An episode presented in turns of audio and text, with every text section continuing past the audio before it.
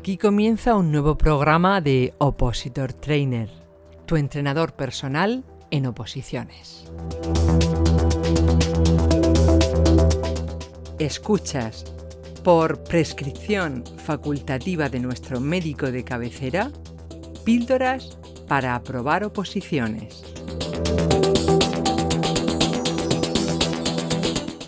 Píldora número 46. ¿Cómo prepararte para un examen de supuestos prácticos?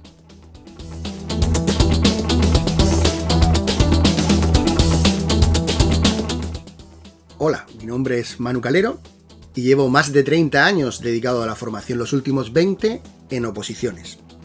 Vamos allá.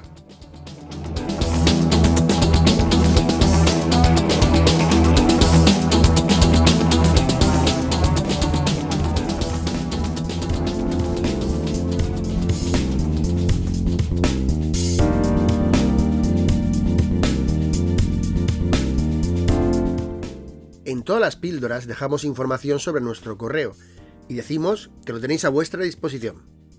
Cada vez más nos escriben opositores pidiendo consejos o indicándonos alguna temática que le gustaría escuchar en nuestras píldoras para aprobar oposiciones.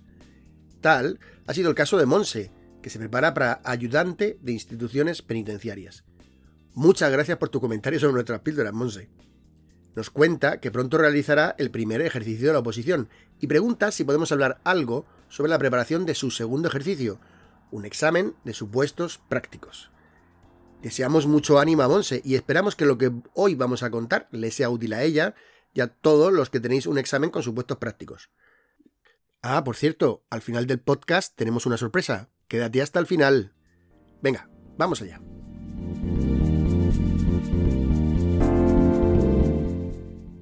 Antes de nada, felicitar a Eva, Marta y Castillo por sus premios en nuestro sorteo de este sábado pasado. Ya lo dijimos, hemos cumplido un año de nuestras píldoras para aprobar oposiciones y queremos celebrarlo con vosotros. Hoy vamos a hablar sobre los exámenes con supuestos prácticos. Este tipo de examen puede ser muy variable, por ejemplo, el de ayudante de instituciones penitenciarias consiste en la resolución de 10 supuestos prácticos con respuestas tipo test. Sin embargo, en oposiciones como agente de la Hacienda Pública consisten en la redacción de respuestas cortas a las preguntas planteadas por el tribunal. En cualquier caso, no hablamos de un tipo test como el del primer ejercicio de la mayoría de oposiciones, ni hablamos de la redacción de un tema. La respuesta que hemos de dar viene condicionada por la historia que nos han contado en el supuesto, por eso se llaman prácticos. Este detalle es muy importante como vamos a explicar enseguida. En general, te diré que hay cuatro factores importantes a tener en cuenta para enfrentarse con un examen de este tipo con garantías. Te los voy a contar uno a uno.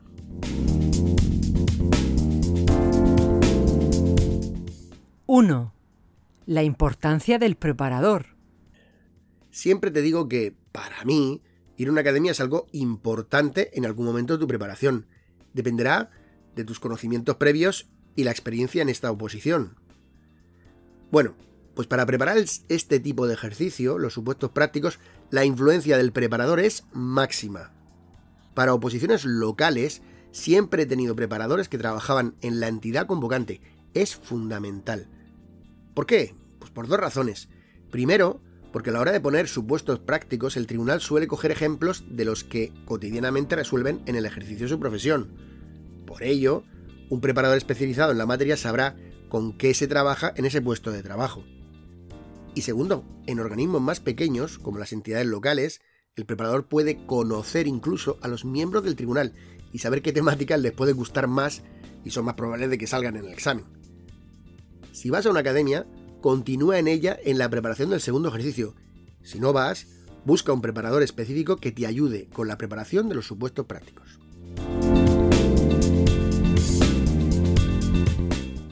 2.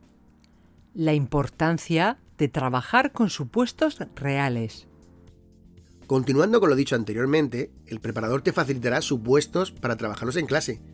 Pero en cualquier caso, cuanto más supuestos hagas, mejor.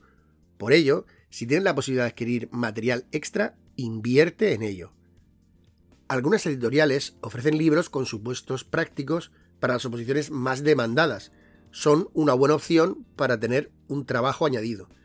Es fundamental que tengas claro que los supuestos que estés trabajando sean siempre similares a los que caen en los exámenes de años anteriores. Mira, es tu responsabilidad conseguir los exámenes de años anteriores y hacer estos supuestos prácticos. En muchos casos los tribunales no se complican la asistencia y ponen supuestos muy similares a los que cayeron en años anteriores. En definitiva, trabaja con más supuestos y lo más parecidos posibles a los que caen siempre en las oposiciones. 3. La importancia de saber resumir y argumentar. Si tu examen es de desarrollo, tienes que escribir, es necesario que practiques mucho esta faceta.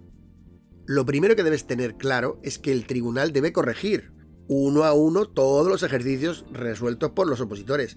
Así que te pregunto, ¿crees que si tu letra no es clara, se van a molestar en corregirlo? Ya te digo yo que no. Además, la exposición de lo que respondes debe ser clara de forma conceptual.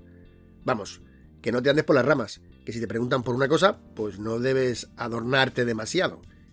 No por escribir más te van a puntuar más. Puede incluso que algún miembro del tribunal piense que eres un rollero, sobre todo tras haber leído decenas y decenas de ejercicios prácticos. Finalmente, muy importante, ciñete a lo preguntado. Esto es fundamental. El tribunal te corregirá en función de que en tu respuesta esté lo que el tribunal exige que debe de estar. Si respondes otra cosa, te van a penalizar. Vale, y ahora, ¿cómo se trabaja el resumir y argumentar? Pues es muy fácil, haciendo muchos supuestos prácticos. Volvemos de nuevo al punto primero, el preparador debe ayudarte en eso y debe darte consejos. No los desperdicies, ya pasó por donde tú estás ahora. Y cuatro, la importancia de los esquemas. Efectivamente, la mejor manera de preparar este tipo de exámenes es con los esquemas de los temas. Debes repasar a conciencia todos los esquemas que contienen cosas que puedan ser preguntadas en los exámenes de supuestos prácticos. Ojo, solo repasa lo que pueda ser preguntado, no todo, evidentemente, claro. Cuando lees el enunciado de un supuesto práctico, tu mente debe ir inmediatamente a buscar el esquema o los esquemas que hablan de esa materia. Si la respuesta del caso práctico es tipo test, la debes tener en el esquema. Si la respuesta es de desarrollo, deberás transcribir de forma comprensible la parte correspondiente de ese mismo esquema. Muchas personas me han dicho a lo largo de los años que utilizaban los resúmenes para este tipo de ejercicios. En mi opinión, creo que los resúmenes están sobrevalorados. Sirven para los desarrollos, pero omiten cosas que se preguntan en un tipo test y que son más complicados de memorizar que los mapas conceptuales o esquemas. Bueno, espero que los consejos que te hemos comentado te resulten útiles. En cualquier caso, si ibas bien preparado, bien preparada para el ejercicio de tu oposición, el primero, no debes de tener mucho miedo con este tipo de ejercicio. Sigue las cuatro ideas y te va a ir bien. Además, ya habrás pasado la gran criba del primero, donde sueles suspender muchísima gente. Trabaja a tope que tienes el aprobado en la palma de tu mano. Haz que merezca la pena todo tu esfuerzo. Venga, vamos. Bueno, y terminando, te recuerdo que los jueves tenemos nuestro directo semanal en Instagram a las 12 de la mañana en nuestra cuenta de Opositor Trainer. También te informo, y aquí viene lo que dije al principio, que vamos a tener un webinar en directo eh, dando mucho contenido el miércoles 2 de noviembre a las 10 de la noche. Hemos puesto una hora así tardía, porque sé que hay muchos, que hay muchas que tenéis problemas en otros horarios, así a esta hora ya los niños están en la cama y ya podéis tranquilamente centraros en el webinar. Os lo diremos más veces, ¿eh? Lo repasaremos más veces, el 2, el 2 de noviembre a las 10 de la noche. Como siempre, muchas gracias por escuchar nuestras píldoras y por favor compártela con tus compañeros, ya sabes, ellos no son tu competencia, pues tú compites contra la mejor versión de ti misma, la mejor versión de ti mismo. En la descripción de esta píldora, como siempre, vas a encontrar mucha más información. Y mil gracias por estar ahí. Hasta pronto.